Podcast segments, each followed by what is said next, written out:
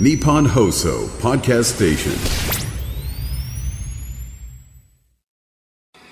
10月2日月曜日時刻は午後3時半を回りました FM93 AM1242 日本放送ラジオでお聞きの皆さんこんにちは辛坊治郎ですパソコン、スマートフォンを使ってラジコでお聞きの皆さん、そしてポッドキャストでお聞きの皆さん、こんにちは。日本放送の増山さやかです。辛坊治郎ズームそこまで言うか。この番組は月曜日から木曜日まで辛坊さんが無邪気な視点で今一番気になる話題を忖度なく語るニュース解説番組です。ありがたいっちゃありがたいですよね、おとといはい。あれどこ行ったかな？あ違うわ。おとといじゃないです。今日ですね。今日、一昨日と今日間違えるんですか？うんまあまあどっちかなと一瞬思ったんですよ、まあはい。まあいいじゃないですか、はいはい。今日、えーここへ来るときにいつもより1時間遅い飛行機で来たんです。ちょあっと諸般の事情がございましてね。ちょっと遅めでしたね。えーそうなんですよ。だから基本的にあの、何もなしにスタジオに飛び込んでおりますので、ちょっと今週そういう時が他のタイミングでもないとは言えないんだけど、まあそれはともかくとして、はいはいその1時間遅れたためにですね、えー普段寄り道しないところに今日寄り道をしたんですが、そこでたまたま男性に声をかけられまして、うんその方がおっしゃるには、え ー大阪ですよ、はい。大阪の空港ですよ。いや、増山さんによろしくおっしゃってください。まあ、は？私は思わず、はって言いましたよ。は？いえいえ、あの、いつもラジオ聞いてます。そうですか。大阪で、そらまった、ありがたいと言うべきか。まあ今いや、ありがたいなと思うので、えーその方も含めたこの番組のリスナーさんのためにですね、はい。今日は特別にお、大出血サービスといたしまして、何でしょうか。出血大サービスもあんまり聞かなくなりましたね。ね昔スーパーのチラシによく出血大サービスと書いてありましたけど、どこ血出すんだろそううと。ですね、見ま当時からせんね。思っていたのでありますが、うんうんうん出血サービスっていう言葉は最近死語だな、これは、と、うん。えー思いながら。え、出血大サービスです。はい。はい。いいですか、皆様。えー今日聞いてらっしゃる、この時間聞いてらっしゃる方にですね、特別に私が最近体験をいたしましたお。成功する秘訣をお授けをいたします。まあ絶対成功する秘訣。失敗しない。失敗しないことはないんだな。うん言いたいのは成功する秘訣です。はい。成功する、成功する秘訣。はい成功する秘訣をお授けをいたしましょう。増山さん。はいえー耳かっぽじってよく聞いてください。はい耳かっぽじってもあんまり聞かなくなりましたね、最近。次々死語が登場いたしますが。うんね耳かっぽじってよく聞いてください。成功する秘訣は、はい。成功するまでやり続ける。これです。間違いございません。えーそしたらそのうち成功することもあるでしょう。まあ、確かにね、あの、成功途中でやめちゃったら、やめちゃったらもうそれで終わりですけども。そこでもう成功するかなと思ってやり続けてる間はですね、だから私は今からですね、はい。えーメジャーリーグでホームラン王になりたいと。成功するまでやり続け成ると。功するまで、そもそもやり続けるって、まずどっから、まず近所のバッティングセンター行くところからかなと。長いな、これは。これやり続けたからといって必ずしもなれるもんではないということを証明しちゃうと具合が悪いので、でも何が言いたいかというと、はい先週の話の続きなんでございますが、ええ昨日やりましたよ。何ですか？天ぷら。まだ懲りずによくやりますね。やりましたよ、天ぷら。で、前回なぜ失敗したかが分かっておりますから、まあ、粉と水の分量を間違えたというでリスナーの方からもね、いろいろアドバイスいただいて。粉と水の分量を間違えた上に、はい。どうやら、油をケチったもんだから、油をケチったもんだから、ね、まあ。えー天ぷら用の温度計は用意していたんだけれども、この天ぷら用の温度計というやつの、どうもバッテリーがへたっていたらしくてですね、ええ。まあ、表示されるやつをダーッとこう見ていくわけですよ。で、170度超えたら上げに、上げようと思ってですね、ずーっとこう見てたら170度超えた段階で、画面表示が全体が消えちゃったりしたんですね、前回。で、まあそんなこともあるので、これはただ、なんで間違っちゃったかというと、油をケチったんで、天ぷらのお鍋の底の方に2、3センチしか油がない状況の中で。すごい少ない天ぷらでそれでオイル焼きじゃないですか、それ、ね。それで、170度ぐらいまでは温度は上がっていたはずなんだけれども、あええ何せ初めてですから、天ぷらの油の温度が170度突破したから、そろそろ入れ頃だと思ってですね、はいしゃぼしゃぼに薄い小麦粉をつけた鶏肉をバンバン入れたんですね。一瞬で温度が下がったと思うんです。でしょうね。結局のところ、そういえば思い出してみたら、なんかあの天ぷらってパチパチ跳ねるよな。あの、水が跳ねますよね。あはいだからできるだけ水分を取ったで、キッチンペーパーかなんかで、まあ鶏肉揚げるにしても、キッチンペーパーなんかで味付けた鶏肉を水分できるだけ取った上で入れないと水こう油に入れた瞬間にパチンと跳ねるんで、ええこれ危険であると。で、周りも油汚れでいっぱいになりますから。で、あの、それはやっていたつもりなんだけれども、同時に大量の鶏肉を、ほんのちょっとしか 油ケチって入れてなかった。天ぷら油に、天ぷら、ね天ぷら鍋に入れたもんだから、はいはい全体の温度が一気に下がって、あで、なんかべっちゃべちゃになっちゃったというありがちですよね、これ。まあ、あの、失敗よくしますね。べちゃね、っとこれなるほど。天ぷら油をケチっちゃいかんと。たっぷりな油の方が上手にできるってよく言いますよね。いや、でも天ぷら油も安くないですからね。そうそうそう。もったいない気がすで、るあの、一回で終わりじゃなくて、基本的になんか、あ結構しとった上で何回も使うっちゅうても、どうも私なんかあの素人ですから、そんなに何回も天ぷらするはずでもなく、それでまあ、思ったんで、できるだけ油を節約しようと思って、あれが失敗のもとですね。まあ、2センチじゃね。でそれが気がついたんで、二つ、二点大きな問題点に気がついたんで、はい昨日は、もう残った天ぷら油を、ボトルの天ぷら油をもう目つぶって全部入れて、思い切って。全部、全部使う。それでも下から4.3センチぐらいにしかならなかったんですけど。4.3センチでしょ。うんそんなにでかい鍋じゃないんですけども何くぐらせられますか？いやいやいやいや、何言ってんですか？4.3センチもあれ十分でしょ。それで十分に温度を170度を超えて180度ぐらいまで上げてですね。で、前回の失敗で同時に大量に入れてはいかんと。ちょっとですね。ね、とりあえず鶏肉は4個以上入れるのやめようと。なぜ4個かと言われるとなかなかちょっと難しいところなんですが、私の感覚で4個がお鍋は大きいお鍋なんですか？お鍋ですか？直径20センチ程度です。あ、そんなにもはい、大きくないですね。はい。えー、そこに入れてあげたところが、が、で、うちのバカ息子パート1に食わしたんです。このバカ息子パート1は何食わしたってうまいもん何も全然言わないやつなんですけど。あ無言なんだ。うん無言なんですけど、昨日はお父ちゃんがなんか一週間経たずにはい、また庭みたいなところに出て、なんか一生懸命作ってるということを感じて、どうも本人はですね、なんかそのお座敷天ぷら方式で、お前もちょっとこっち出てこいって言われたら嫌だなと、どうも思ってらっし思ってたみたいなんです。確かにそこ近所から覗けますから。結構大人になっちゃった。兄ちゃんがですね、親と一緒に庭先で天ぷら食べてるっていうのがどうもこれ友達に見られると、とてつもなく格好悪いから、でそれを私が言い出さない、うん言い出さないかと思ってドキドキしてたらしいんですね。でも私言い出さなかったもんですから、いいよ、あの、お前の分はあげて持ってくから、あの中にいろって言ったもんで、それですっごい安心したっぽくてですね。最初に揚げて温度が下がらないうちに揚げたやつを持ってったらですね珍しいことに、うまいって言うんですよよかったじゃないですか、お父さん。はい、ねえ。えーただ全体に今度はですね、はいはい。なんかあの天ぷらのはずなのに色のつき方がね、うん、鶏の唐揚げっぽいあのきつね色になっちゃってこれは温度が高すぎるんではないかと。高すぎるのはいか。温度高すぎるんだと思いますよ。ほんで、まあ、あの、昨日は、でも、はい一応食べられる状態に。サクサクで美味しかったあサクサクで美味しいです。あ炭酸水で、炭酸水で小麦粉うん溶いてますから。ねまたねうんうん。ということで、まあとりあえず、成功とまでは言えないけれども、一週間で相当な進化を遂げておりますから、お来週もやります。もうご家族それ同意してるんですか？毎週末天ぷら食べてるって。うちはへこたれないですね。あそうですか多分みんな家事をやるのが嫌なんで、私がやると。みんなそう。で、後片付けも完璧にやりますからね。おもうお。なんかキッチンも汚れないし。おということで。皆さん、アドバイスです。成功するまで続けましょう。そのうち、なんとかなります。まあそうですね。これはあの確かに私も、あの、メジャーリーグのホームラン王を目指してええ、今週末からバッティングセンターに通おうかと。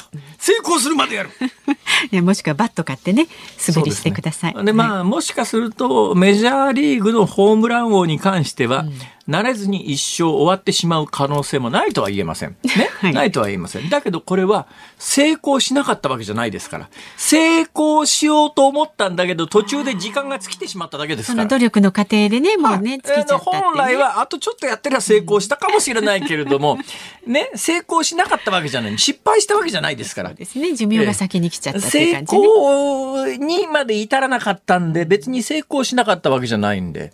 だからね、成功を目指してやり続続けてる限り。でも確かにその気持ちがね、きっと成功につながると思いますので。皆さん、参考にならないですか？参考にして、あの、天ぷらぐらいはね、あ、げていただいてちょっとあの忙しいことに番組構成上なっておりますので、じゃあじゃあそろそろ失礼をいたします。結構喋りましたけどね。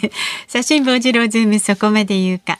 この後はお知らせを挟んでズームフラッシュをお送りします。週末から今日にかけてのニュースをチェックします。で、辛坊さんが独自の視点でニュースを解説する特集コーナー、ズームオン。4時台では、いわゆる袴田事件の最新、やり直しの裁判の初公判が、今月27日にも開かれることになりました。で、今後の行方はどうなっていくのか、弁護団の一員を務める弁護士の戸舘圭之さんにお話を伺います。で、5時台は、昨日からスタートしましたインボイス制度にズームしていきます。そして、えー、番組のエンディング5時29分頃、ズームオンミュージックリクエストと題しまして、ラジオの前のあなたが選んだ一曲をお送りしますが、今日のお題はいかがいたしますか？美味しい天ぷらが上がった時に聞きたい曲。お、シンプル。美味しい天ぷらが上がった時に聞きたい曲。あなんか、前向きないい歌来そうですね。そうですね。上がった、上がった。上がったはなんかいろいろあると思います。はい。天ぷらの歌はあんまり聞いたことないな。そうですね。天ぷら。すき焼きはありますけどね。うん、まあ、あの、いろいろ考えて、ダジャレでも大いに結構ですのでね、えー、お待ちしています。なお、今日から月曜日番組はですね、5分延長になります。5時35分までの放送ですんで。えー、また知らないふりするの大得意ですよね。5時35分までお届けしますんで。シャレじゃなくて、今の今まで忘れてました。言ったじゃないですか、さっきの打ち合わせ。嘘言いましたよ。そこのパッと、私聞いてなかったですね。なんかスイッチ切れてたと思います。いいスイッチオフ。いやいやいや。さあ、えー、番組のね、えー、感想ですとかリクエスト曲、メールや旧ツイッターの X でもお待ちしております。メールで送ってくださる方は z o o m zoom アットマーク一二四二ドットコム。X で参加される方はハッシュタグ漢字で辛坊治郎、カタカナでズーム、ハッシュタグ辛坊治郎ズームでつぶやいてください。お待ちしております。さあではこの時間はガイタメドットコムプレゼンツマーケットインフォメーションです。最新の株と為替の情報をガイタメドットコム総研研究員の上原修平さんに伝えてもらいます。上原さんよろしくお願いいたします。はい、こんにちは。こんにちは。東京株式市場日経平均株価は金曜日と比べまして97円74銭安い3万1759円88銭で取引を終えました。東京トピックスは金曜日と比べまして8.95ポイント低い2314.44ポイントで取引を終えています。円相場は1ドル149円65銭付近で取引されています。東京市場の円相場は年初来安値を更新する展開となっています。昨日アメリカの議会でつなぎ予算案が成立したことで警戒されていた連邦政府機関の一部が閉鎖される事態が回避されたことなどからリスク先行の動きとなりドル買い円売りが進みました。また午後には日銀が臨時の国債買いオペを通知すると円売りが加速し昨年10月21日以来となる149円82銭前後まで下落しています。この後海外市場では円相場が1ドル150円台へ下落する可能可能性も考えられており急速に円安が進むようだと政府・日銀による円買い介入への警戒度が高まります今夜の注目イベントとしてアメリカ9月 ISM 製造業景況指数やパウエル FRB 議長の講演が控えていますこれらの結果次第では、円相場がさらに下落することも考えられますので、注目しておきましょう。以上、株と為替の情報をお伝えしました。はい、上原さん、どうもありがとうございました。ありがとうございました。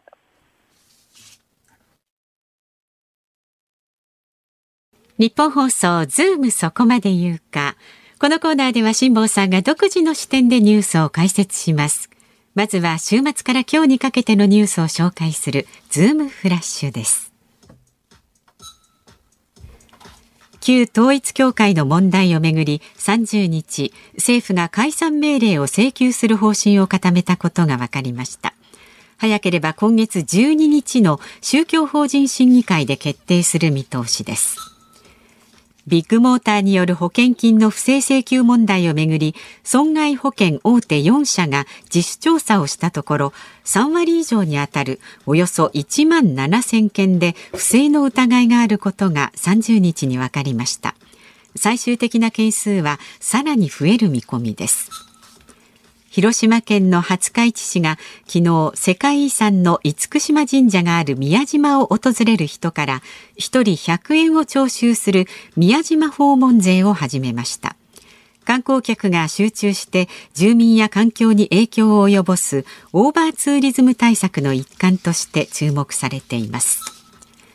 これまで全額公費負担だった高額な新型コロナの治療薬代が昨日から有料となりました。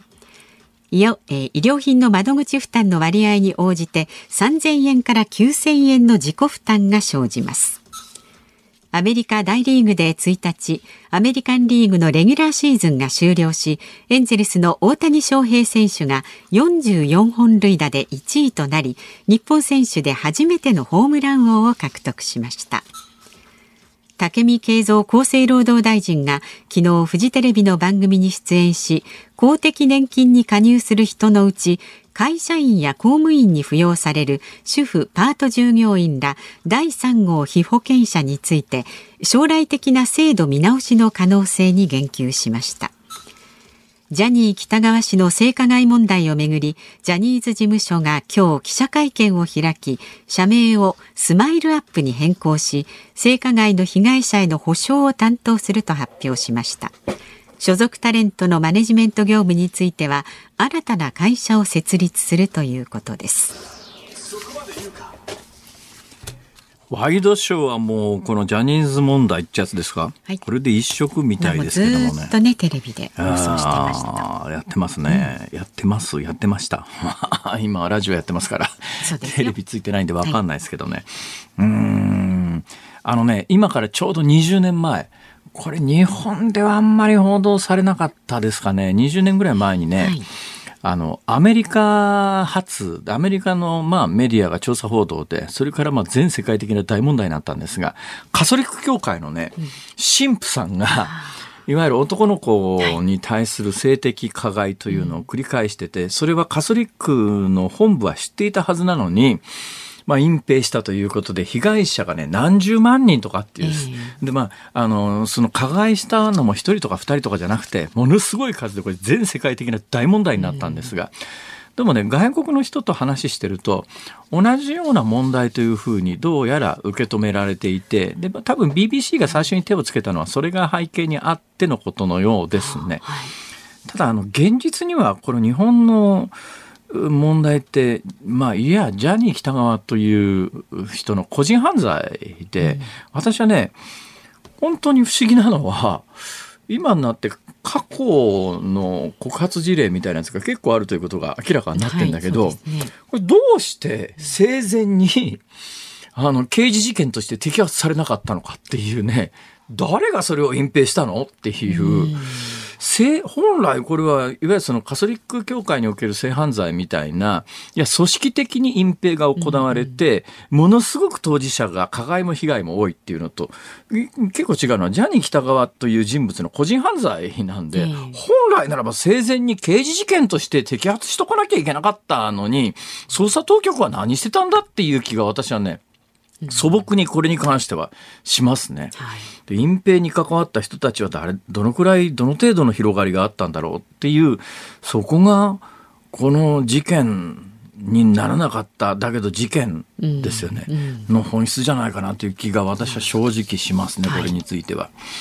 さて、えービッグモーターの保険金の不正請求なんですが、これもですね、これも実は、どうも、他の自動車修理関係の業界が全部適正でビッグモーターだけが悪かったって話になってますけども、今まあ、そういう目線で世の中取り上げられてますけれども、これなかなか難しいのはですね、えー例えばうちが、うち私ね、自動車車両保険入ってないんで、あの、はい、車両保険入ってないんでね、車傷つくたんびに自腹で直すわけですよ。えーはっきり言って、はい。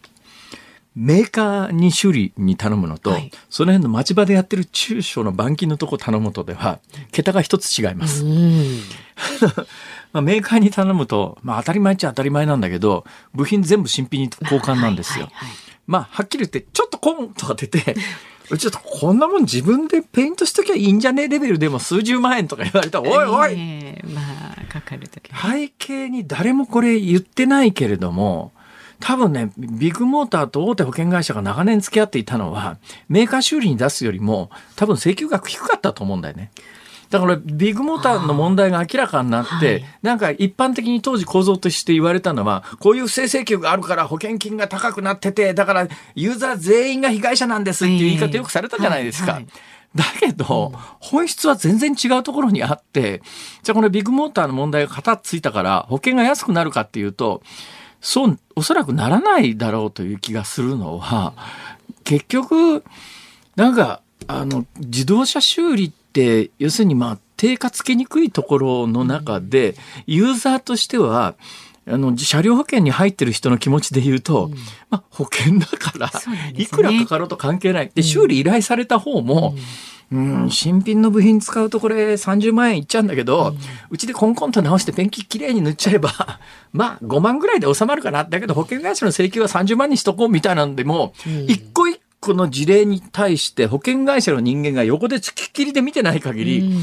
それが不正請求なのかどうなのか分かんないっていう全体の構図の上で今の保険金の料金が成り立ってて、私ももうそれは昔から薄々気がついてるもんだから、もう事故が起き、まあ要するになんか車直さなきゃいけない時にはまあそので自腹切って直した方がいいかなっていうぐらいの感覚。だから今の日本における自動車関係の保険の値段っていうのはええ、これだけ、例えば自動ブレーキとか自動運、ね、あの安全な車がだいぶ普及したからといって、保険金が安くなってるって話はあんまり聞きませんよね。うん果たして適正な金額なのかっていうところの私はね、ここの本質的な報道がぜひ欲しいと。そもちょそもね。っとね、だからはいみんな本質を見失った報道ばっかりが行われてるよなって私はこの商売やってて今つくづく感じておりまなす。るほど。ズームフラッシュでした。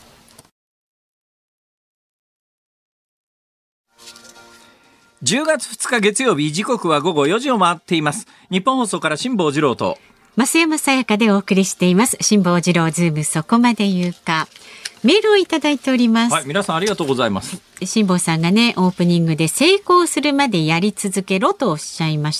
ほ清水の正樹さん、静岡県静岡市の方はですね、大変な名言です。でも仕事やスポーツなどは自分が成功するまでやりたくても途中で外されます。わ。私は 中学の剣道部時代一試合出て大失敗して外されました。あまあこういうこともねあるっちゃある。ね。成功するまでやり続ける中太ってできない時はどうするんだって話ですよね。うん実はね、もう一つ秘訣があるんですね これはあえて言わなかったんですがああ、成功するための秘訣は、はい成功するまでやり続ける。プラス、もう一つ、成功しそうなことしかやらない。どうでしょう？まあいいですけど すいません。でえせっかくいいこと言ったのにっていう感じですよ今。あ、そうっすか。ええあ音を立てて崩れましたが、まあ失礼しましたでもあの目標をねあのちょっと自分に近いレベルに合わせるということがねまあまあいいと思いますけど。うん えーそれから足立区60歳のラジオネーム剣猫道部で外されたか12匹。さんあやっぱほらー自分で剣道部作る。うんまあで自分でレギュラーになる。一番弱かったとしても。一人剣道部。一人剣道部ね、まあ、そのくらいの根性がある方はきっと本当にあの成功されますかしますよ、はい。きっとね。はい。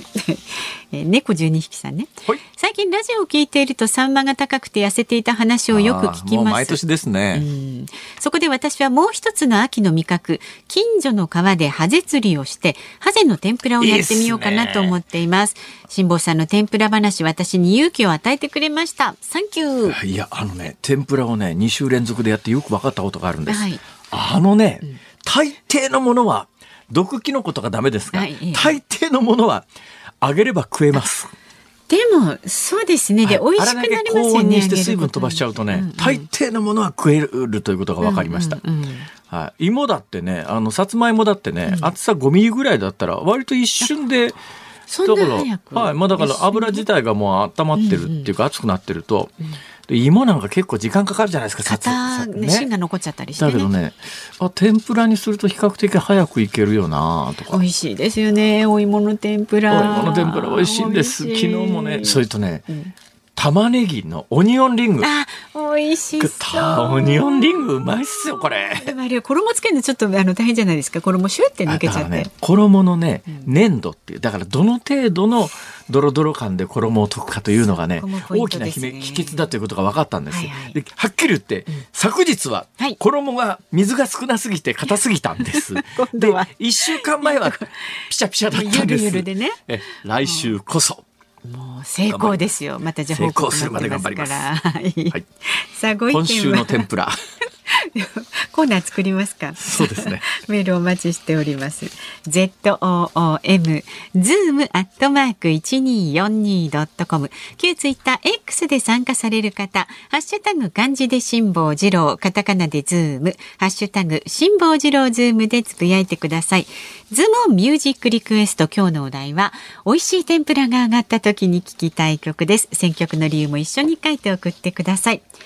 さあこの後はいわゆる袴田事件の最新やり直しの裁判につきまして弁護団の一員を務める弁護士の戸立義行さんにお話を伺います。日本放送辛坊治郎ズームそこまで言うか。この時間特集するニュースはこちらです。いわゆる袴田事件のやり直しの裁判今月27日にも初公判へ。1966年静岡県で一家4人を殺害したとして死刑が確定した袴田巌さんの再審やり直しの裁判が早ければ今月27日にも初公判を開くことが分かりました。いわゆる袴田事件をめぐっては今年3月東京高裁が捜査機関による証拠の捏造の疑いに言及した上で無罪を言い渡すべき明らかな証拠があるとして再審を認める決定を出しました。検察は再審公判でも袴田さんの有罪を求める方針を示していますが今後の行方はどうなっていくのでしょうか。この時間は袴田巌さんの弁護団の一員を務める弁護士の戸立義行さんにお話を伺いますどうぞよろしくお願いいたしますよろしくお願いしよます。ろしくお願いします。わざわざスタジオまでありがとうございます。すいませんこれもまあ、いわゆる袴田事件なんですけども、どういう今、あの、段階に来てますか？あ3月に東京高裁が再審を開始、裁判のやり直しをまあ認める決定をして、今、静岡の地方裁判所で再審公判という、裁判のやり直しをえーするためのまあ準備が進められていると。えで、あの、今もお話ありましたけど、今月10月27日に第1回の公判が開かれることが先日決まったという段階ですね。これあの、今ならこの事件がもし起きたとするならば、えー裁判員裁判の事件になると思うんですけどもそうですねこれあの、じゃあもう一遍裁判のやり直しの場合はどうなるんですか？あその場合は、あの、裁判官の裁判ですね。まあ、そういう法律の規定になっていまして。裁判官3人がそうですねというやつですか。どうなんですか？あの、過去のいわゆる再審が認められた事件でいうと、まあ今まで我々の常識としては、まあ再審、日本で裁判や、日本再三審制制って言ってですね、えー裁判3回やって、で最高、最高裁が死刑を確定させちゃったやつに対して、まあ、新しい証拠が見つかるとか、真犯人見つかっちゃうとかっていう、もう特別な時しか再審っていうのは認められなくて、再審が認められたのは、認められた場合には、基本、えー無罪になるっていうのが、我々の常識としてあるんですが、この事件に関しては今どんな状況ですか？あ、あの、今おっしゃった通り、今まで過去4人の方が死刑囚からあの無罪判決、えー再審開始で無罪判決出てるんですけど、その場合も再審が認められたらもう必ず無罪判決が出ていますし、ええあの、他の事件でも再審開始が認められた場合は、あーまあ、必ずと言ってもいいんですけど、無罪判決が出てるという状況です。ただ、あ検察側がですね、あの、じゃあ必ず無罪判決が出るからといって、その有罪立証を諦めてるかというと、過去の事例も最後まで、あの、まあ、我々は悪あがきと言いますけど、有罪立証をし続けて結果無罪判決になってると。で、今全回。部そうですか？そうですね。全部ほとんど、あの、例外的に放棄した事件もあるんですけど、あの、ほとんどそうですね。となると、今回検察が、えーこの事件に関して、いや、もう、まあいや、あのー今の言葉で表現すると悪あがきで、まあ最終的に無罪に決まってんだろうと、こういうみんなが思ってる状況の中で、検察側がもう一遍有罪立証すると。有罪立証する。有罪立証するって言ったって1966年の事件だから、なんか、新しい証拠が出てくるともとても思えないんですけども、っていうこと自体はそんなに異例ではないということですか？そ、それ自体は異例ではない。ただ、まあ、こういう事件でここまで来てるのに、そうするかという思いはありますけれども。そうですね。うん素朴に思うのは、この、だって、えー、袴田岩尾さんって今おいくつですか？87歳ですね。87歳。まあちょっと認知症の症状が出てる認。知症というか、あの、40年以上死刑囚として拘禁されていたことによる精神的な調子の悪さとええいうふうに、拘禁症って呼ばれてるんですけれども。まあ、まあ、まあ、ぶっちゃけ言うと87歳っていうと、今日明日何が起きても不思議ではない状況の中で、はいこれもう一遍裁判が始まりますと。で、次の裁判はもうこれ1回だけなんですか？いや、10月27日から、ええあの、来年の3月まで、はいえーまあ、月2、3回程度ずつ、こう、裁判が今、まあ、いわゆるそれが最,、入ってますね最新公判ってやつそうです。か最新公判ですね。最新公判っていうのは一審制なんですか？あ、それも三審制なんですね。ああ。だから、検察官がもし無罪判決に対して、え控訴、上告すると最高裁まで行くことは制度上可能にはなっていると。今までのケースで言うとどうなんですか？えっと、今までの場合は、控訴とか上告した例っていうのはないですよね。つまり、あの、再審が始まってもう一遍裁判やり直しだよっていうふうに決まって、裁判やり直しが決まった段階で、検察がさっきの言い方で悪あがきをして、有罪立証をもう一遍するんだということ自体は珍しくないけれども、それで始まった再審公判の一審、まあ、いわゆる一審目ですね。一審目で判決がもう一遍無罪と出た段階で検察は控訴上告を諦めるっていう場合が多い。あまあ、ほとんど諦めてますね、これまでの例で。なるほどじゃあ、これまでの例に倣うとするならば、えー、袴田さんが無罪判決確定するのは来年の春ぐらいになりそうっていうことですか、ね、春以降ですね。は来年の春に審理が終わりますので、そこから判決が出るのが、まあ、1ヶ月、2ヶ月はかかると思いますので。素朴に、なんとか生きてるご存ご存命中の間にとこう思うんですが、年、年が年だけに。本当そうですね。だから我々弁護団も本当に一日も早く無罪判決出してもらうために、まあ一番はもう検察官は諦めてくださいと。有罪立証を諦めて早く無罪判決出すことに協力しましょうよとずっと呼びかけてきたんですけど、まあ検察側は、まあメンツにこだわったのか有罪立証しますというふうに言ってきましたので。今回、えーその1966年の袴田事件っていうのは、まあ、多くの方知ってらっしゃると思いますが、私今から概略を言いますけれども、事実関係で間違ってたら指摘してくださいね。袴田巌さんっていう元ボクサーの方の働いてるところで、えー一家が惨殺をされて、誰が犯人だっていうことになった時に、元ボクサー上がりというふうに目されていたこの袴田巌さんが逮捕・起訴されて、まあ最終的に死刑判決を、が確定してしまったんだけれども、その後、いや、あの、それはもうやっぱ元ボクサーっていう偏見が、この裁判の判決に至ったんじゃないかとか、いろんな目線がある中で、えー弁護側が出してきた新証拠というのが、事件が終わっ事件が起きてから1年も経ってから味噌漬けの樽の中に衣類が出てきたと。それでその味噌漬けの樽って事件の直後にも絶対調べてるよなっていうところの、だけどその時何も見つかってないのに1年も経って調べたら、えー血のついた衣料服っていうのが出てきて、その血血のついた服が犯行時着ていた服だっていう断定が行われて、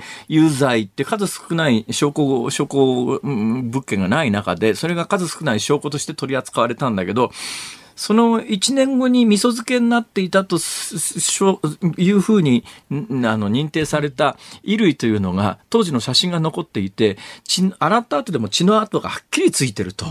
1年も味噌漬けになっていたものが血の跡がつくはずがなかろうと。そうするとこれは証拠がないということに焦った捜査側が、えー犯行直後に調べたはずの味噌だるに何か血のついた衣類を埋めたんじゃないのかと。で、それを発見さすことによって、袴田さんを有罪まで持ってったんじゃないの？っていう、そういう話です。あの、おっしゃる通り、あの、発見した血の色が真っ赤っかだったんですよね。ええあの写真で見ると明らかなんですけど。えで、有罪判決のストーリーだと1年以上味噌に使ってないといけないんですけど、まあ我々も、まあ常識でも明らかなんですけど、何回漬け込んでも真っ黒になっちゃうんですよ。血の色っていうのは味噌につけるとですね。それが真っ赤っかだったと。じゃあ直前に入れて、で、その時袴田さんはすでに逮捕されて捕まってましたから、入れようがないじゃないのと、まあすごい、あの、誰でも分かりやすい理屈で無罪なんじゃないんですかっていうお話を我々はしてるんです。まあ、その、最高裁で、えー有罪死刑判、死刑でしたっけ？死刑ね判決が確定した人間に対して、えー再審を認めるにあたって裁判所が認定したのは、これは捜査機関が、あの、証拠を捏造したとしか思えない的な言い方です。そうですね。割とはっきりと、あの、可能性とすれば捜査機関以外には考えられない。そう言われちゃったから検察が起こったんじゃないのっていう話ですよね、これ。あの、そういう見方も当然ありえますよね。うんと、まあ、聞けば聞くほど、知れば知るほど、ひでえ話だなぁと、こう、素朴に思うのでありますが、それにしても、えーここからはちょっと、あの、話が違う方向に行くんですが、えーということで、その弁護をやってらっしゃる戸立さん。戸立さん、不思議な人生っていうか、今おいくつですか？あ、今42歳です。42歳。ということは、1966年の事件が起きた時には、そもそも生まれてない生まれてない。私が生まれたのが袴田さんに死刑判決が最高裁で確定した年ですね。1980年。あ、ああ、そうですか、はいその。この事件について知ったのはいつ頃なんですか？えっと、学生時代ですから、今から20年ちょっと前ですかね。どういう経緯で？あの、大学は静岡にある静岡大学というところで法律勉強してたんです静けど。岡大学法学部？はい、まあ、人文学部という学部だったんですけど、はあは。あの法学科っていうところで、はいはい。で、そこで今、袴田事件の弁護団で、弁護団の事務局長を務めている小川秀夫弁護士という方が、あの、授業を持ってまして、えで、そこで、あの、いろんな刑事事件であるとか、自分がやってる今、袴田事件でこんなひどい事件があるんだよと。やってもいないのに死刑判決受けちゃってると。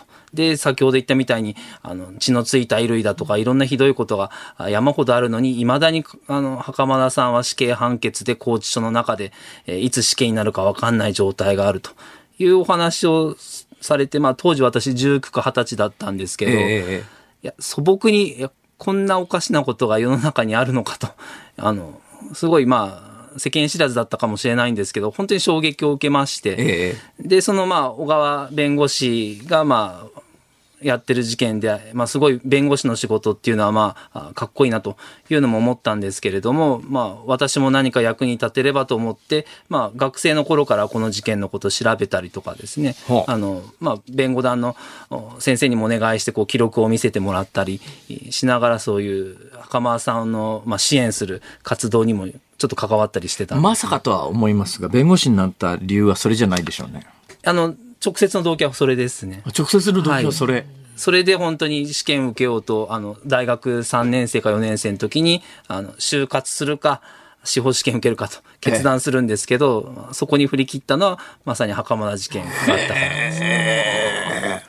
当時の司法試験ってね、まあ今司法制度改革で一応司法、司法、司法法科大学院っていうのは、はいまあ修士ですね、大学院3年かな行くと、まあ法律経験してないと3年間行って、その後試験受けるんですね。でまあそれでも今は、あの、もともとその制度が目指したほどの合格率はなくて、まあ難関は難関なんだけど、でもその法科大学院っていう制度ができる前の司法試験って、とってもなく難しい試験で、だから、あの、普通の頭の人が努力したから受かるかっていうと、さっきあの、成功するまで頑張ろうって今日冒頭のテーマでやりましたけども 覆り、ますねところがこれれ司法試験成功するまでやろうって言って、うん私の同級生なんかもそうなんですけど、20年やり続けて、人生それで終わっちゃう人って当時たくさんいましたよね。そうですね。あの、本当に20年選手のどう方々なんですか？あの、ね、だから今成功してる人しかあんまり見ないんだけど、まあまあ、戸立さんも司法試験受かってるから弁護士やってるわけだけど、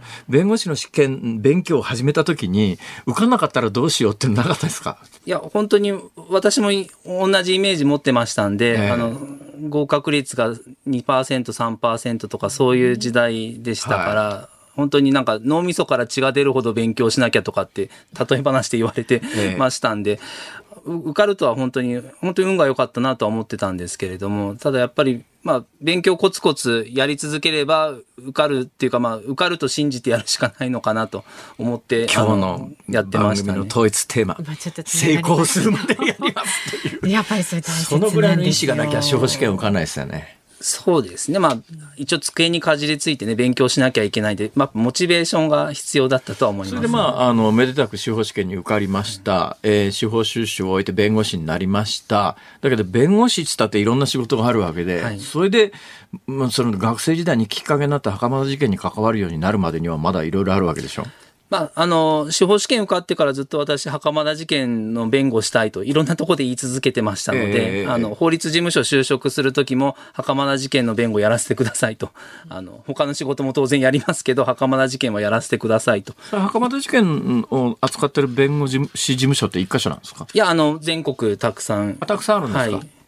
あの、あまあ、個人であの参加するボランティアの弁護団ですので、ええだからあそういう形なんだ。はい、そういう仕事をしてもいいですかっていうことで、いろんなとこで、あの、まあ、就職してったわけですけど、えまあ、もう弁護士バッジもらってから私すぐ東京拘置所に飛んで行って、ええ。袴田さんに会わせてくださいっていうふうに行きましたね。えということは何年やってらっしゃるんですか？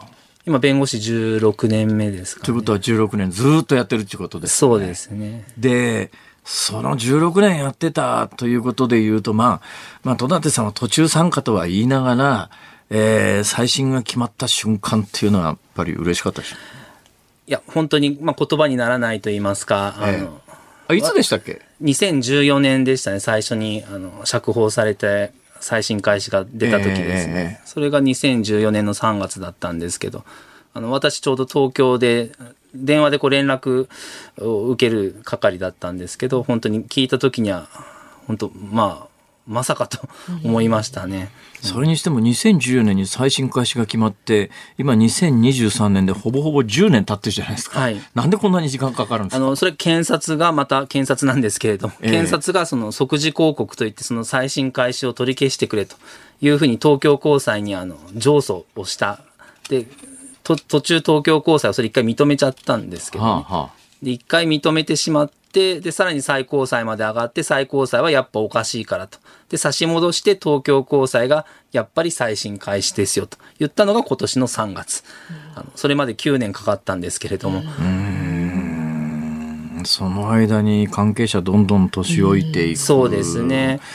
これが、まあ、あの、戸立さんの、えー私は基本的にあのおっしゃる通りだと思ってるんですが、まあ、あの戸立さんのおおあのおっしゃる通りだとするとこれ国家的な犯罪ですよねこれいや、あの、はっきりとそうだと私は思ってますね。これ誰か責任取らないんですか？当時の捜査官とか検察官とか。過去ね、最新になったからといって、その起訴した、起訴に踏み切ったっていうか、担当した検察官等が、えー犯罪者として裁かれたって話を聞いたことないんですけど、いや、聞いたことないですし、一切ないですね、それは。おかしくないですか？いや、本当におかしいと思います。あの、証拠の捏造はまさに立派な犯罪ですし、あの、それ以外にも偽証してたりとかいろいろあるんですけれども、あの、本当に罪のない人を犯罪者に仕立て上げて、まあ、死刑判決で、本当一生、まあ、棒に振らせてる、あの、本当国家的な犯罪だと思いますね。いや、それで言うと、まあ、あの、いくつか明らかになったので言うと、あの、厚生労働省で後に次官になった村木さんという女性が、はい。えー、大阪地検特捜部に逮捕されたケースでは、これはもうあの村木さんがコツコツ自分で証拠の捏造を発見して、あの時には証拠の捏造が発見されて裁判の途中だったんで、証拠を捏造した検察官は、確か罪に問われたはずなんだけれども、ね。はい、過去に遡って起きた冤罪事件に関して、やはり当時の責任者をこれあぶり出して処断すべきじゃないかと思うんですが、そういう仕組みはないんですか？現状では、あの、あるんですけど、それを処罰するのも、まあ、検察だったり警察だったりしますので、えー、なかなかそれは動かないですよね。で、国家賠償っていう形で、あの、責任追及する手段もあるんですけど。これ国家賠償で何億もならないでしょうけど、うん、何億払ってもらったからって済む話じゃないじゃないですか。下手すりゃ死刑ですもんね。で、そのまあ国家賠償すら裁判所はなかなか認めませんので、えー、なかなか国は責任は認めてくれない現状ではありますね。さて、10月に、えー、裁判、裁判と言っていいんですね。裁判が始まって、はい、来年の春までどんな法廷での戦いが行われるんでしょうか？あの、まあ、こちらは本当、袴田さん無罪であることは明らかですので、ええ、先ほどおっしゃった、まあ、検察が、警察が、まあ、いかにして証拠を捏造したのかというところをきちんとあぶり出して、公開の法廷で明らかにしたいと。あとは検察側が言ってくる有罪立証、まあ、袴田さんが有罪だと、あの、ストーリーがいかにおかしなものであるのかということをやっぱ改めて訴えていくってことになりますね。その検察官は当時1980年当時に最終的に有罪が確定した時の検察官とは全然違う人たちがやるわけでしょう、はい、本音のところでどうなんですか？同じ法律同じ法律関係者として聞くんですけども現実に今回の裁判で検察側の有罪立証をしようとしてる裁判官って本気でそれを信じてやるわけですか？いや本当私もね、ぶっちゃけどうなのよって聞いてみたいんですけれども。それ聞かないんですか？聞いても多分、いや、我々は職務として行うだけと。まあ、私が見る限りは、本音ではやっぱり無罪出てもしょうがないとは思ってるんでしょうけれども、やはり先ほど言った警察が捏造したということは、検察からすればやっぱあってはならない事実。それを認めるわけにはいかないよっていう、まあ、まさにメンツだけでこういう形での有罪立証なんだと思いますけど、現場の検察官は多分まあそういう思いの人たちもいるだろうと思うんですが、うん、だけどその、いや、これは有罪立証の方向で戦うって最終的に決める権限を持ってるのは誰で、誰が決める？まあ、最高検察庁であるとか、まあ、その、検察庁のトップである検事総長、まあ、場合によっては法務大臣とかも絡んでくるのかもしれないですけれども。あのね、例えば最高裁の判事に関して言うと、衆議院の選挙の時に、この人罰とかなんとかっていう制度があるじゃないですか。はい、検察官に関しては、なんかそういう制度ないんですか？あの、そういう制度はないですよね。あの、まあ、検察官的確審査会っていうのはありますけれども、そういう形でトップをこう民主的に選ぶっていう制度は日本にはないですよね。世界的には結構ありますよね。検察官に関して言うと選挙で選ぶ国もありますよね。アメリカなんかは選挙で選ばれたりしてますよね。えーまあ、あの法律用語で基礎便宜主義みたいなっていう言葉を法,、法学部だと習うんですが、日本では誰を犯罪者として起訴するかどうかの全権は検察官が一手に握ってるわけでしょ。う強いですね。で、まあ、今の法律でも検察官っていうのは法律で公益の代表者ってあのきちんと書かれてるんですよ、えー、みんなのための代表者として悪い人がいたら罰するために動いてくださいと。だから逆に言うと悪くない人がいたらきちんと罰しない方向であの動かなければいけないのも検察官であるはずなんですけど、なかなかそうはならないと。検察官本当に強い権限で我々弁護士では立ち打ちができませんからね。まあでも、その検察官も基本的にさっきの司法試験受かって、えー、えー、司法修習終わって次何になるときに検察官か裁判官か弁護士っていう選択じゃないですか。そうですね。その検察官になろうっていう人たちってプロフィール的には何か共通点あるんですか？いやあのまあ見てれば真面目ですしやっぱあのやっぱ悪を憎んできちんと正義を実現したいと。犯罪者はちゃんと処罰されなければっていう思いでやられてる方々がたくさんいると思いますけどね。えーえーぱそういう純粋な気持ちから検察官を目指してなってるんだと、あの私の周り見ててもそう思いますけどね。ええうんところが組織になっちゃうと時々っていうか暴走することもあるっていうことですね。そうです。あの、個人の意見だけで動かないので、やっぱええ。組織でこう行くぞとなったらなかなか動きにくいところはあるんじゃないんですかね、検察官の中では。ああまあ私も40年この商売やってて結構一部のメディアなんかは検察官の広報機関になっちゃってるところもあるんでまあ人事じゃなくて反省しなきゃいけないこともあるなと思うんですが。まあいずれにせよ、まあ、これはもう本当に来年の春とは言わずにできるだけ早く最終的な結論を、そうですね。まあ、検察官が有罪立証しないっていうのは今からでも遅くないので、ええあの、もう諦めますと。あとはきちんと袴田さんに謝罪しますって言ってくれれば済む話ですから、本当今からでも遅くないと。私は思ってますけどね。はいえー戸立さんお忙しい中スタジオまでわざわざお越しいただいて、はい、どうもありがとうございました。ありがとうございました今日は弁護士の戸立義行さんに伺いました。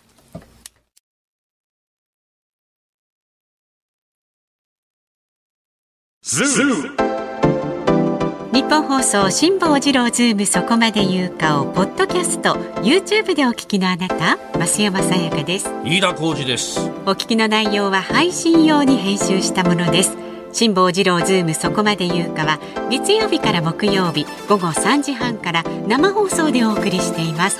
ラジオの FM93 AM1242 に加えてラジコでもお聞きいただけますよラジオラジコでは配信版では聞けない。あんなことやこんなことがいっぱい。さらにリポーターがあなたの街にお邪魔する中継企画やえ辛坊さんが夕刊フジの記事を解説する夕刊フジそこまでズーム。えそして生放送でしか参加できないリスナー参加コーナー。ズームオンミュージックリクエストなど盛りだくさん。ぜひラジオラジコでも辛坊治郎ズームそこまで言うかをお楽しみになってください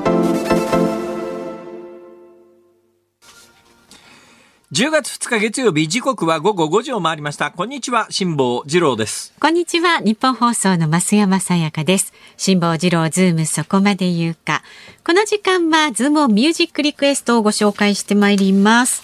今日のお題は美味しい天ぷらが上がった時に聞きたい曲。辛坊さんのね成功体験ですよね先週末ね。ありがとうございます。はい、昨日です。あ、昨日ですね。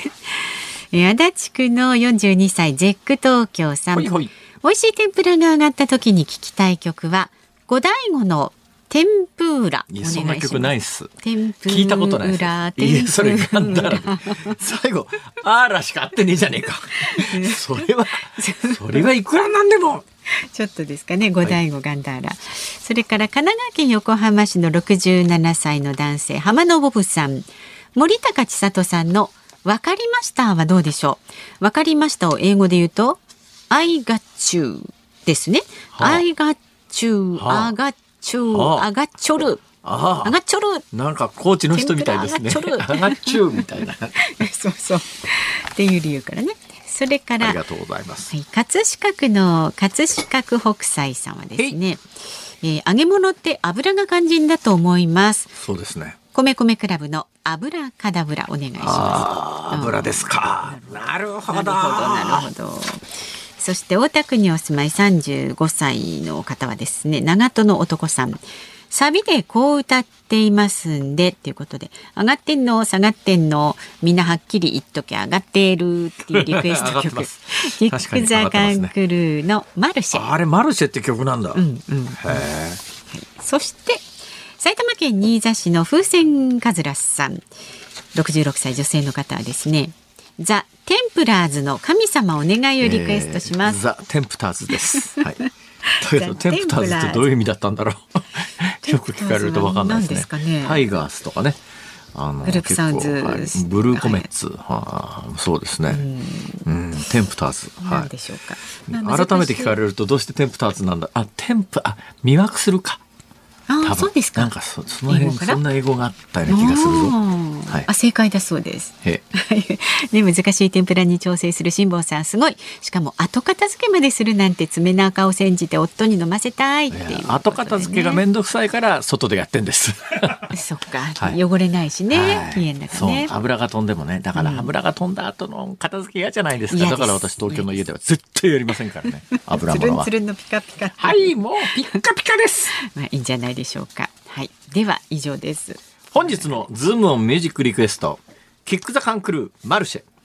じゃあマルシェエンディングでお送りします。今日5時35分までなんでねちょっと後ろになると思いますけれども。今日はじゃあ長い曲でも大丈夫だったんですね。うん長い曲、うん、トイレの神様。長いよこれ。長いですね。いいですか？この曲でねマルシェでね。神様天ぷら関係なかったし。そうですね、はい。リクエストもらってないですしね、はい、意外とで？ねじ「ヘイジュード」なんかも長いんですよこれ。ああの「ラララ」が始まってからですね、はいはいはいはい。永遠長いんですよあの曲は、確か。にそうかも、え。でねメールをいただいてますが神奈川県横浜市のうどん屋八兵衛さん51歳の方ですね。今週は飯田アナウンサーがお休みなんですね。そうなんですよ。一週間。あ今週夏休みですか？そうそうだから木曜日は飯田さんいませんから頼れませんからえね木曜日飯田さんいらっしゃらないということは岸田総理も山口代表も麻ですよ生副総裁も来ないということですそうねか玉木宏さんにも会えないんですよ。残念だな。残念ですが。ちょっと代わりを誰か仕込んでください。お願いします、ねえみんなちょっとモノマネ練習してくださいよ。で、えー JR 神田駅、そうだな。今ふっと思いついたのがね。何ですか？芦田愛菜ちゃんに会いたい何ですか？この方。突然。気にしないでください。はい。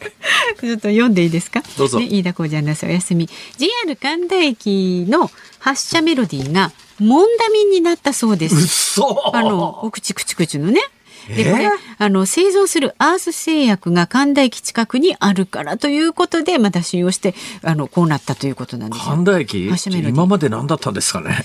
今までは何だったんでしょうね。今まではあ書いてあるぞ。第三の男。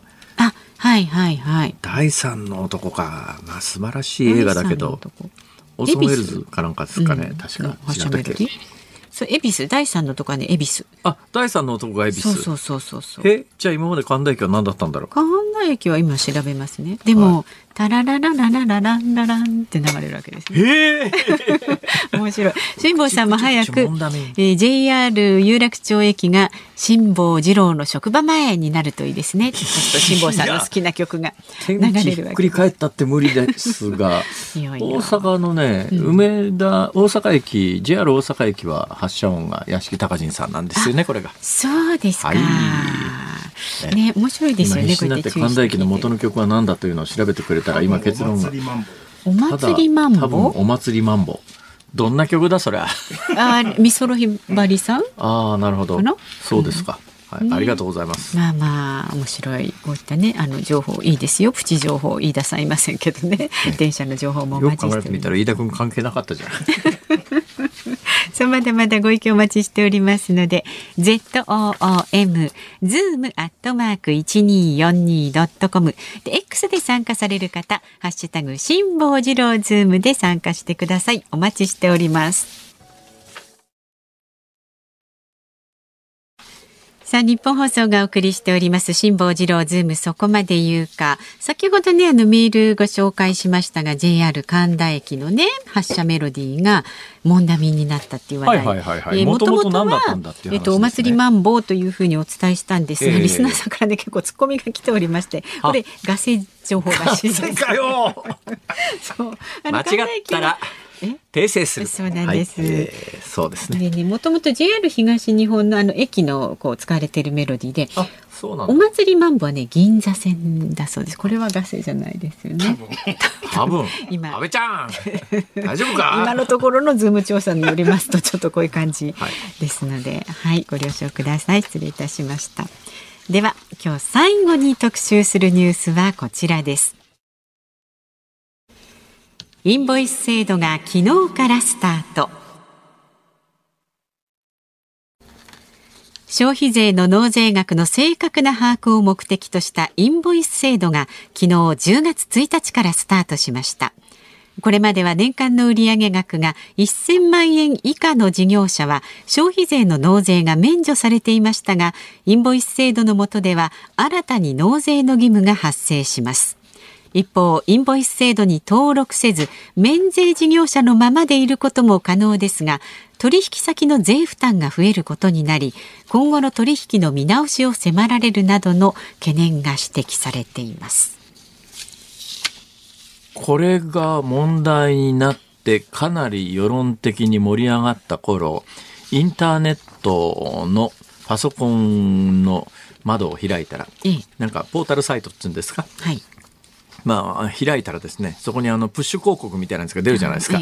そこに出たプッシュ広告見て、ああ、やっぱり今の政権はものすごい世論の動向に、ああ、敏感なんだなと思ったのがですね、その時見たのが、一般の消費者の皆さんは関係ないですから 大丈夫ですよ っていう。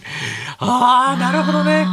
インボイスが10月1日からっていうニュースが盛んに行われるようになってから、うん、私関係あんのかしらって思って、それが一つ岸田政権の足を引っ張って、えー、支持率が下がってんじゃないかっていう多分恐怖感が政権にはあるんだと思いますね。はい、インターネットの多分会社にお金を出して、広告出して、一般の人は関係ないですよっていうそういう広告が出てきて、ああ、関係ないんです。はい。どういうことかというとですね、私なんかまあ先週あの、うん、コーナーが終わる直前にちょっと一瞬だけ喋ったんですけど、はい、えー、私は去年その登録制度が始まった瞬間に個人としても、まあ、私があの携わってる法人小さな法人にしても両方ともこの番号を取得しました、はい、えー、それは何で取得したかというと単純に別に今まででも消費税払ってますから、うん。別に今後も払うよ、払うだけの話で、まあ、負担に私なんか変化がないです。ただし一瞬ですね、まあ、ぶっちゃけたことを言うと、一瞬私太平洋横断等で、えー、所得がガッと下がった時に、はい、その境を下回って、いわゆる免税事業者になったことがあるんですよ。その時は、消費税払わなくてもよかったんです。で、消費税って基本的に、まあ、いろんな商行為やると受け取りますよね。例えばまあ、私なんかでも公園に行きます。はい、仮にですよ。仮にですよ。数字は仮にですけれども、例えば10万円で公園を請け負ったとしますよね。うん、そうすると、1万円1割10%今なら10%消費税が乗っかって振り込みが11万円だったりなんかするわけですが、11万円なんだけどその1万円分は消費者あ消費税なんですよ。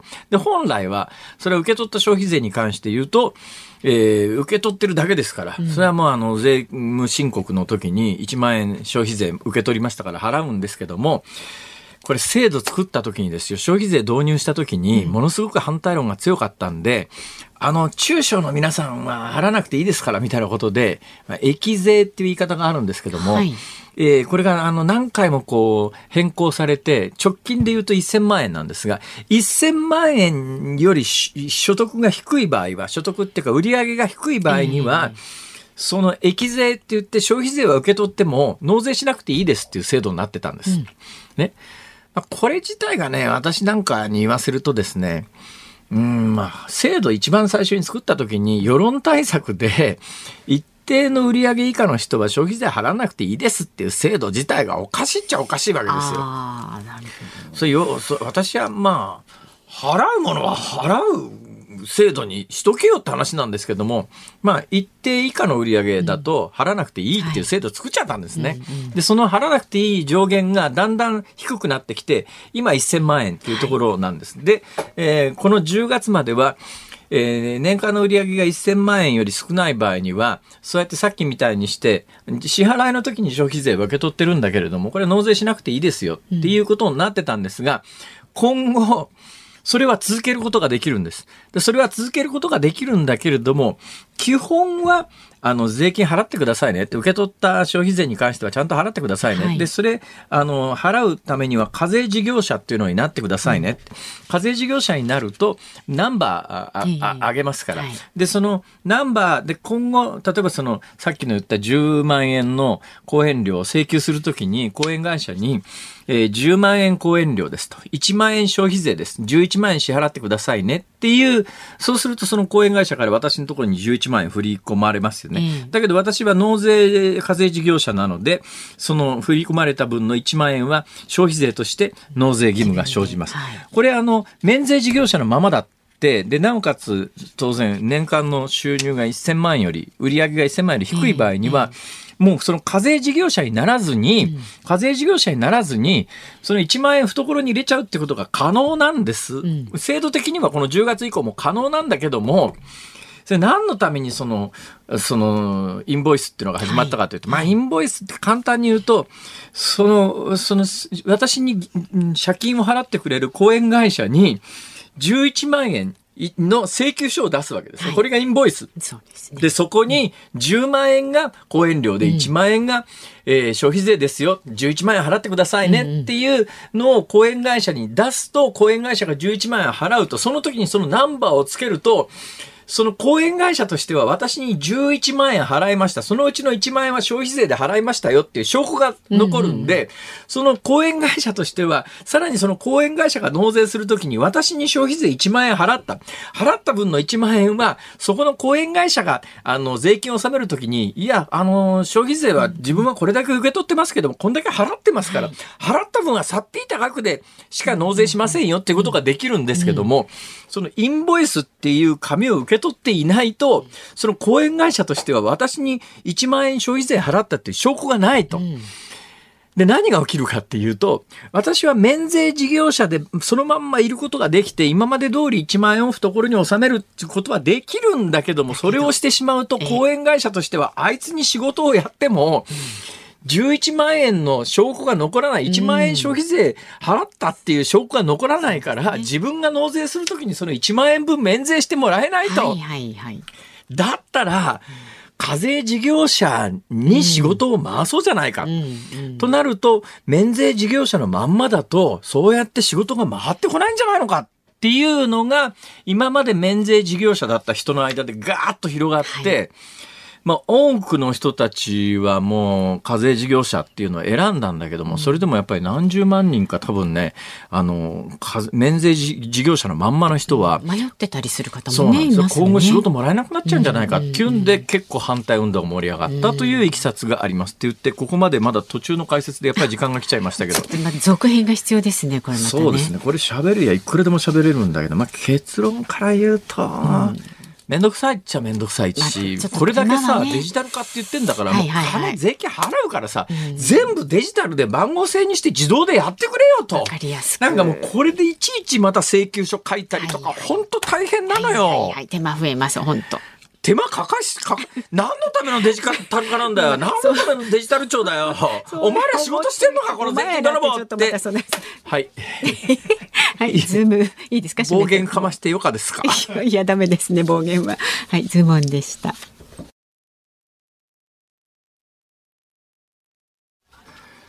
ズームミュージックリクエストをお送りしたのは大田区長門の男さんからのリクエストでキック・ザ・カンクルー・マルシェでございます。はい。ありがとうございましたありがとう。ございました。曲を聴きながら次の天ぷらで、今回難しかったなと思ったのはね、ナスが、やっぱりね、水分出るのは難しいですね。そっかそっかそっか。芋なんかの方がまだ簡単ですね。ああ、いろいろあげてくださいよ。上がってんの。はい、どうも、恐縮です。はいありがとうございました。そう、お聞きの日本放送、この後5時35分からは、小島夏子さんのお帰りなさい。で、明日の朝6時から、飯田さんお休みなんで、新業一華さん、OK 工事アップです。コメンテーターは、東京大学先端科学技術研究センター特任講師の井形明さん、中国の大型連休がスタート、訪日観光客の影響など、日中関係について考えます。で、この辛坊治郎ズームそこまで言うか、ゲストはウクライナ研究家ウクライナ研究の第一人者で神戸学院大学教授の岡部芳彦さんです。ウクライナの反転攻勢の現状ですとか各国の支援にズームしていきます。今週はノーベル賞ウィークですからね。そうそう。もしかすると素晴らしいニュースが飛び込んでくるかもしれません。皆さん楽しみにしましょう。辛坊治郎ズームそこまで言うか、ここまでのお相手は辛坊治郎と、増山さやかでした。明日も聞いてちょうだい